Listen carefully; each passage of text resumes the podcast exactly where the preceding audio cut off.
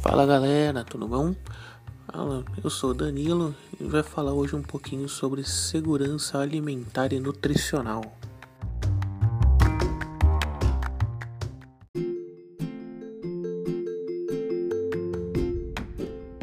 Então, o conceito de segurança alimentar e nutricional sempre foi o mesmo?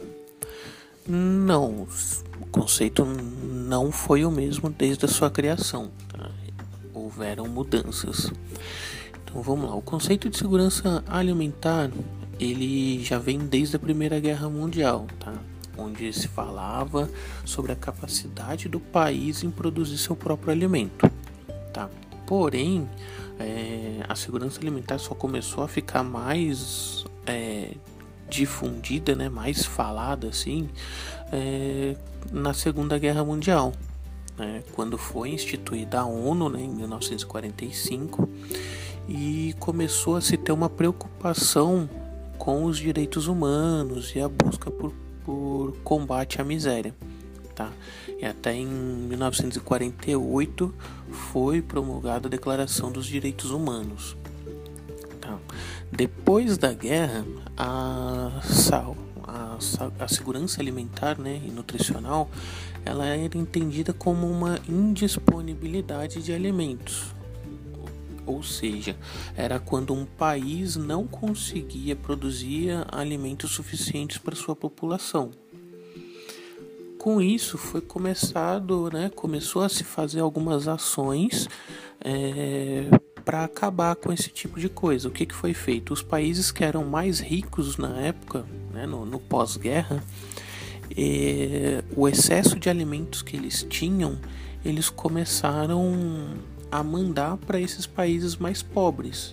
E com isso foi entendido que naquela época uma segurança alimentar e nutricional era isso. Era só você ter é, um alimento suficiente para toda a sua população. Então, eles doavam esses excedentes para os países mais pobres. Então, voltando à nossa pergunta, não.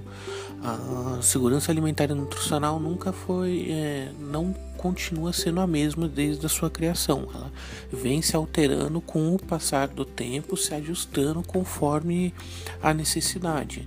Né? Então, a gente pode concluir que a segurança alimentar, ela antes era entendida somente com, como a falta de alimentos. Hoje ela é entendida como um, um âmbito bem maior, uma coisa bem maior.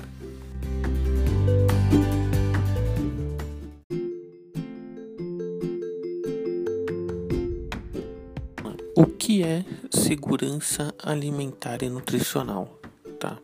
O conceito dela diz que segurança alimentar e nutricional é a realização do direito de todos ao acesso regular e permanente a alimentos de qualidade em quantidade suficiente, sem comprometer o acesso a outras necessidades essenciais, tendo como base práticas alimentares promotoras de saúde, que respeitem a diversidade cultural e que sejam social, econômica e ambientalmente sustentáveis, tá? O que que acontece? A segurança alimentar, ela não é só a questão da comida, tem todo o aspecto social em volta disso, tá? Se você não tem um emprego, você não tem a capacidade de comprar o alimento, porque você não vai ter uma renda para comprar aquele alimento, tá? Você ter no seu trabalho, tranquilo. Só que os alimentos que estão por ali, eles são caros demais, então entra a parte econômica. Então você não consegue comprar aquele aquele alimento específico, né? Ou então alimentos de, de qualidade porque eles são caros demais. Então, isso entra também na segurança alimentar e nutricional. É, a parte de sustentável seria o que? Você sempre ter acesso a esses alimentos e de preferencialmente alimentos que sejam saudáveis, tá? Então, a segurança alimentar e nutricional seria a disponibilidade constante, que você sempre possa ter acesso àquele alimento, tá? Não é o sempre ter acesso a alimento é você ter a capacidade, né, de, de poder comprar aquele alimento, então que aquele alimento sempre esteja disponível para você, que ele não seja esporádico, que não seja só de vez em quando que você tem acesso àquele alimento. Então você tem que ter um acesso e uma disponibilidade constante daquilo, né? um acesso regular e permanente, que seria a capacidade de você poder comprar aquele alimento. Alimentos de qualidade, né, que não são aqueles alimentos que são é, cheios de agrotóxicos, aqueles industrializados que têm muitos conservantes, enfim. E, e a qualidade, né, a quantidade suficiente, na verdade, desse, desses alimentos que você não consiga apenas comprar um pouquinho, por exemplo, numa, numa casa com uma família de, vamos colocar aí, três, quatro pessoas, que apenas os filhos tenham acesso a uma alimentação saudável. Os pais eles comem qualquer coisa ou ficam sem comer para poder dar de comer ao filho. Isso não seria uma segurança alimentar, porque eles não estão tendo acesso, né, numa quantidade suficiente para aquela família. Beleza? Então, isso seria a segurança alimentar. A gente respeitar a disponibilidade, o acesso, a qualidade e a quantidade. Beleza?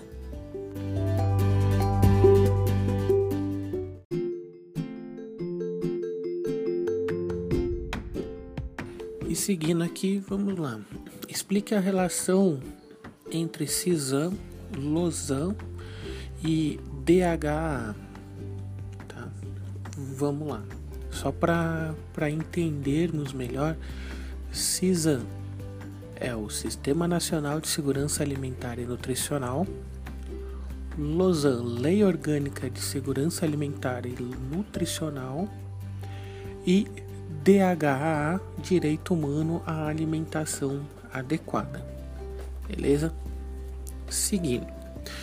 Para a gente poder começar a falar desses três, a gente tem que entender o que, que é cada um deles. Né? Então, vamos seguindo. Em 15 de setembro de 2006, o atual presidente da República, que era Luiz Inácio Lula da Silva, ele sancionou uma lei orgânica alimentar e nutricional, a LOSAN, que por meio da lei 11.346 de 2006 ele reafirma as obrigações do Estado de respeitar, proteger, promover e prover a alimentação adequada. Dentre outras determinações, a Lausanne, né, que é essa lei orgânica, ela cria a CISAM, que é o Sistema Nacional de Segurança Alimentar e Nutricional, que tem como objetivo formular e implementar política de plano de segurança alimentar e nutricional, estimular a, integra a integração dos esforços entre o governo e a sociedade civil, bem como promover o acompanhamento, monitoramento e a avaliação da segurança alimentar e nutricional no Brasil. Tá? O CISAM ele é constituído pela LOSAN, pela Lei Orgânica, que é um sistema de construção e tem como objetivo promover é, em todo o território nacional o direito à alimentação adequada, o DHA que a gente viu agora há pouco. Né? Trata-se de um sistema público que possibilita a gestão intersetorial, participativa e a articulação entre os federados para a implementação de políticas promotoras de, saúde, de segurança alimentar e nutricional. Então, o CISAM ele é integrado por uma série de entidades da União, do Estado e o Distrito Federal e municípios é, para que se promova essa, essa segurança alimentar e nutricional tendo como objetivo implementar políticas e planos de, de ação para segurança alimentar e nutricional. Tá? Então, para a gente explicar a relação entre eles, uma vai puxando a outra. Né? Através dessa lei orgânica foi se criado o CISAM, que é esse sistema né, de Sistema Nacional de Segurança Alimentar e Nutricional, para poder garantir justamente o direito à alimentação né, direito humano à alimentação adequada. Então todos eles estão ligados entre si para que se promova o, todo esse direito à alimentação à, à população. Entendeu?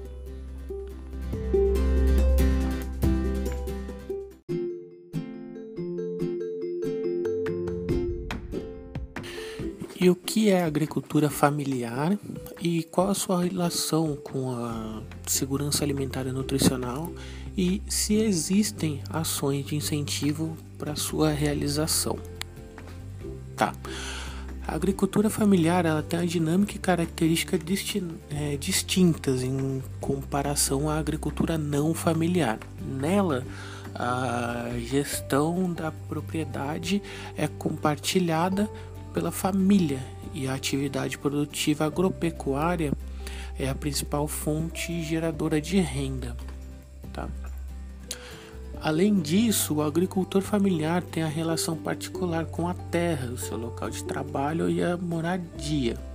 Tá? A diversidade produtiva ah, também é uma característica marcante. Tá? Então, através da Lei 11.326 de julho de 2006, define as, as diretrizes para a formulação da Política Nacional de Agricultura Familiar, é, seguindo os seguintes critérios. É, que os agricultores familiares tenham área de até quatro módulos fiscais. Né? A medida de módulo fiscal ela varia de município para município. Que eles utilizem predominantemente mão de obra própria né, familiar nas atividades econômicas rurais ali. Então, o que quer dizer? Que as famílias trabalhem ali para poder gerar essa, essa agricultura, tá? que tenham renda familiar mínima originária de atividades econômicas rurais em seu estabelecimento. Novamente, volta, eles têm que criar aquela agricultura ali para que eles possam se manter e também para que tenham a, a sua economia através dessa agricultura e que dirige seu estabelecimento ou empreendimento com sua família. Então não pode ser contratados pessoas de fora, tem que ser a própria família ali, os familiares daquela, daquela casa para poder tocar o negócio de agricultura familiar, né? Então tem que ser a própria família ali, tá? Então, a agricultura familiar ela, é um organismo do, é, do governo desenvolvido pelo Ministério do Desenvolvimento Agrário através de ações de incentivos, como qual? O Programa de Fortalecimento da Agricultura Familiar, que ele financia projetos que gerem a, que gera renda, né, que gerem renda aos agricultores familiares e assentados da reforma agrária Lei de Agricultura Familiar, que define o público beneficiário da Política Nacional da Agricultura Familiar e qualifica os empreendimentos, e o Plano Safra da Agricultura Familiar, que é um conjunto de ações e programas para o fortalecimento da agricultura familiar. Né? A agricultura familiar ela traz uma produção de alimentos que prioriza a qualidade dos alimentos e a sustentabilidade, né? o crescimento do país e o desenvolvimento social. Tá?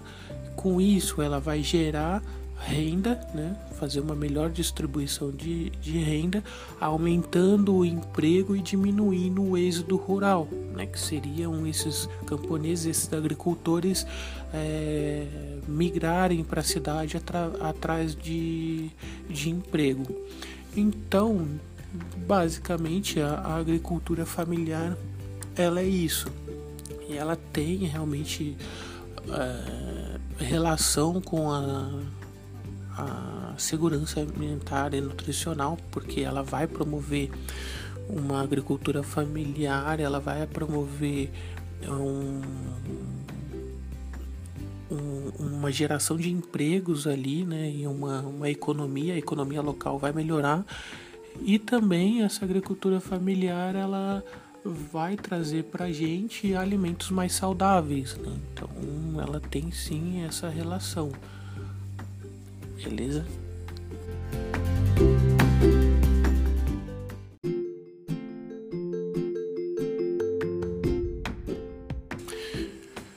O que é soberania alimentar? Né? A soberania alimentar ela foi usada como uma arma no final da Primeira Guerra. Tá? E o conceito de soberania alimentar ela surgiu em 1990 em um evento da Cúpula Mundial de Alimentação. Ele foi apresentado pela Via Campesina no seu segundo encontro internacional. Tá? A Via Campesina eram lideranças da América e da Europa, tá? para você ter ciência.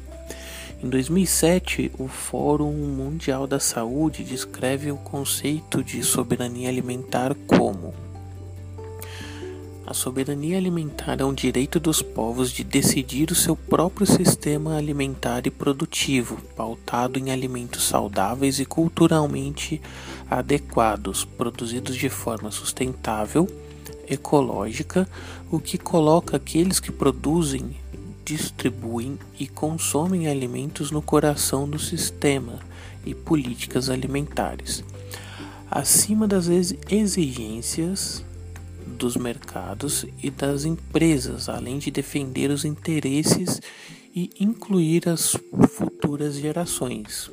Isso foi a discriminação né, do conceito de soberania alimentar no Fórum Mundial pela Soberania Alimentar alimentar em 2007, tá? Então, seria o direito dos povos de decidir o que produz e o que come, né? Eles terem autonomia, condições de vida e de trabalho, produzindo os seus alimentos de qualidade e respeitando a cultura local, tá? Soberania alimentar, ela é a, a uma nação ter uma autossuficiência alimentar. O que, que seria isso? Ela conseguir produzir seus alimentos é, de forma suficiente para toda a sua população né? e também preservar a biodiversidade, as sementes tradicionais, né? que são as sementes crioulas, valorizando assim os hábitos e as culturas de diversas populações. Né? A gente pode ter noção pelo, pelo nosso Brasil que ele é um país continental, tem diversos tipos de culturas aqui, tanto do norte ao sul, do leste ao oeste. Então, além das culturas que nós já temos aqui, temos as culturas que vêm de outros povos que vêm para cá também. Tá? Então, a soberania alimentar ela tem que se preocupar com a superprodução capitalismo capitalista, né, para que ela possa evitar uma privatização né, que facilita a difusão do, do agronegócio, é, ter o um controle de sementes e a sua engenharia genética, né, que são os transgênicos, né, é, porque a gente não tem ainda é, estudos que possam dizer para a gente qual que é a consequência que a gente tem do uso contínuo desses alimentos transgênicos. Tá? E continuando com essa preocupação, é, a gente tem que cuidado com a expansão dos agrocombustíveis. Por que isso? Porque a produção de agro, agrocombustível ela pode tomar o lugar, né, o, o espaço da onde é produzido os alimentos dessa agricultura normal, que é para o nosso consumo. Então, aquele espaço que já está destinado para produção para a gente, ela pode estar tá sendo tomada esse espaço para uma produção de um agrocombustível, né, para ser feita a produção de combustível. Então, a produção alimentar, essa soberania alimentar, ela é afetada, porque não tendo mais espaço, o que, que vai acontecer? Eles vão ter que procurar outros espaços. Aí acontece desmatamento e tudo mais que a gente já está ouvindo falar por aí, ainda mais nos tempos de agora, tá? E por fim, a gente teria que evitar essa expansão né, dos alimentos industrializados, que eles são feitos em larga escala, tem um exagero de substâncias que não, não, não trazem bem pra gente, né? Só traz consequências ruins. Né? E além do mais, ela não ajuda de nada a nossa a, a economia da população, só das indústrias, né? Porque capitalismo e um ciclo sem fim isso. Né? Em contrapartida, né, a soberania alimentar ela tende a priorizar a agricultura local, mesmo como a agricultura familiar, que é uma coisa que a gente vai falar mais para frente. Né? E como que ela faz tudo isso? Ela tem que também fazer uma taxação dos produtos importados, né, quando eles são muito baratos, porque senão ela vai ferir uma concorrência de mercado ali, porque o produtor aqui não vai ter a mesma capacidade de colocar um valor do, do produto que ele produziu. Quando um produto que vem de fora ele é importado ele sai mais barato do que o que a gente produziu aqui então isso é um, essa taxação de, de produtos importados ela tem que ser feita para que tenha uma concorrência justa aí nos, nos valores, né, nos preços. Né? E também tem que se preocupar, né, a soberania alimentar tem que se preocupar com a, a participação da população para definir essas políticas agrárias. Né? Então, para a gente ter uma soberania alimentar, a gente tem que promover o que? Uma reforma agrária, né, para que tenha-se mais produtores né, e possa gerar economia local, uma geração de empregos para que as pessoas tenham acesso aos alimentos né, de forma constante, como a gente já falou. Né, e a gente tem assim uma menor dependência da importação, né, e a gente não tem uma dependência desse preço de mercado que vem de fora. Porque se a gente deixar dessa forma, tem o capitalismo e a agricultura industrial. O que, que ela causa pra gente? Uma destruição do ecossistema, que eles não estão nem um pouco preocupados com, com o ecossistema. Né? Uma redução da agrobiodiversidade.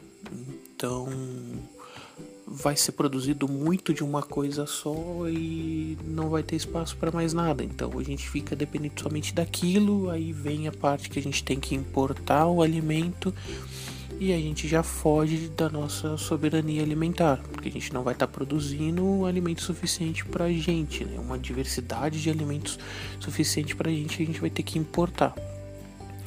E também né, com isso ele dificulta os mercados locais, porque os industrializados eles vêm aí em grande escala, muitas vezes com um valor menor, só que a gente sabe que esses alimentos industrializados não são nada benéficos para a gente.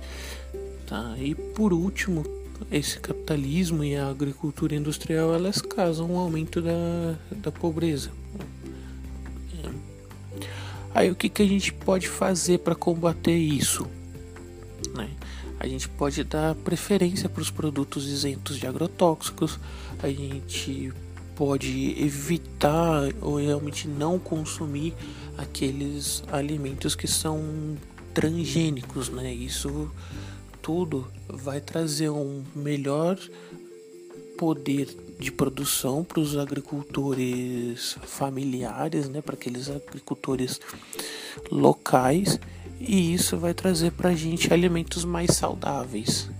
Tá? Então, a soberania alimentar ela é isso.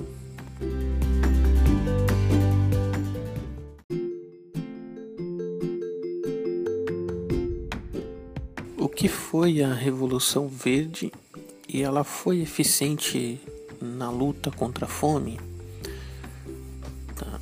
antes entendia-se que a insegurança alimentar era a incapacidade da nação de produzir seus próprios alimentos. Então, os países pobres eles não conseguiam produzir os seus alimentos de forma suficiente e isso causava uma insegurança alimentar. Tá? Essa ideologia ela desencadeou um movimento chamado Revolução Verde.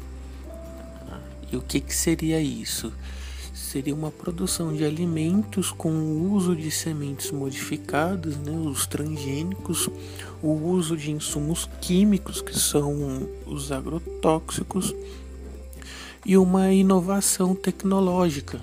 Então, o uso desse maquinário tanto para plantar quanto para colher o alimento. Né?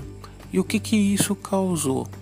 Isso causou um aumento da produção de alimentos? Sim, e esses alimentos foram produzidos a mais, eles não tiveram um impacto na eliminação da fome. Né? Além disso, eles tiveram várias consequências ruins, que foram o que? A contaminação do solo e dos alimentos por conta dos agrotóxicos, a redução da biodiversidade, então se plantava-se mais de uma coisa só, né, uma larga produção de uma coisa só, não dando prioridade à variedade das coisas que eram plantadas, né? e um êxodo rural, que é a, os camponeses saindo da área rural e indo buscar um trabalho na cidade, tá?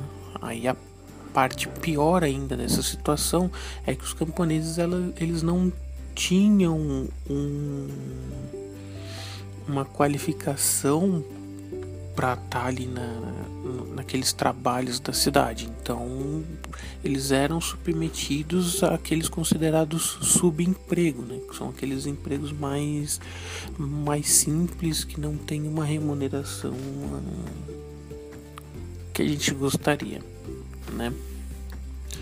Então, essa revolução verde, se a gente for ver, ela não, ela não foi eficiente contra a fome. A única coisa que ela fez, ela foi aumentar a produção de alimentos e isso só trouxe benefícios ao agronegócio.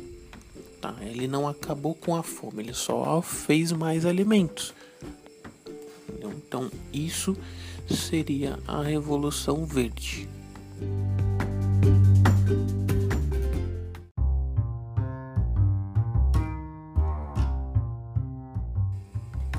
Então, pessoal, essas informações elas foram retiradas, né? Elas têm como referência o site do Ministério da Agricultura, Pecuária e Abastecimento, né? Através da Secretaria de Agricultura Familiar e Cooperativismo, o Ministério da Cidadania, através da Secretaria Especial do Desenvolvimento Social, e o Ministério do Desenvolvimento Social e Combate à Fome, através da Secretaria Nacional de Segurança Alimentar e Nutricional. Beleza? Além de conteúdo que foi passado em sala de aula para gente e conceitos que eu fui adquirindo também através da leitura desses, desses textos e também através do que a gente foi aprendendo. Então a gente já tem uma vai conseguindo aí uma base para poder falar um pouco aí sobre isso, beleza? Espero que vocês tenham gostado, né? Espero que tenha esclarecido alguma dúvida de vocês e é isso. Um abraço, até a próxima.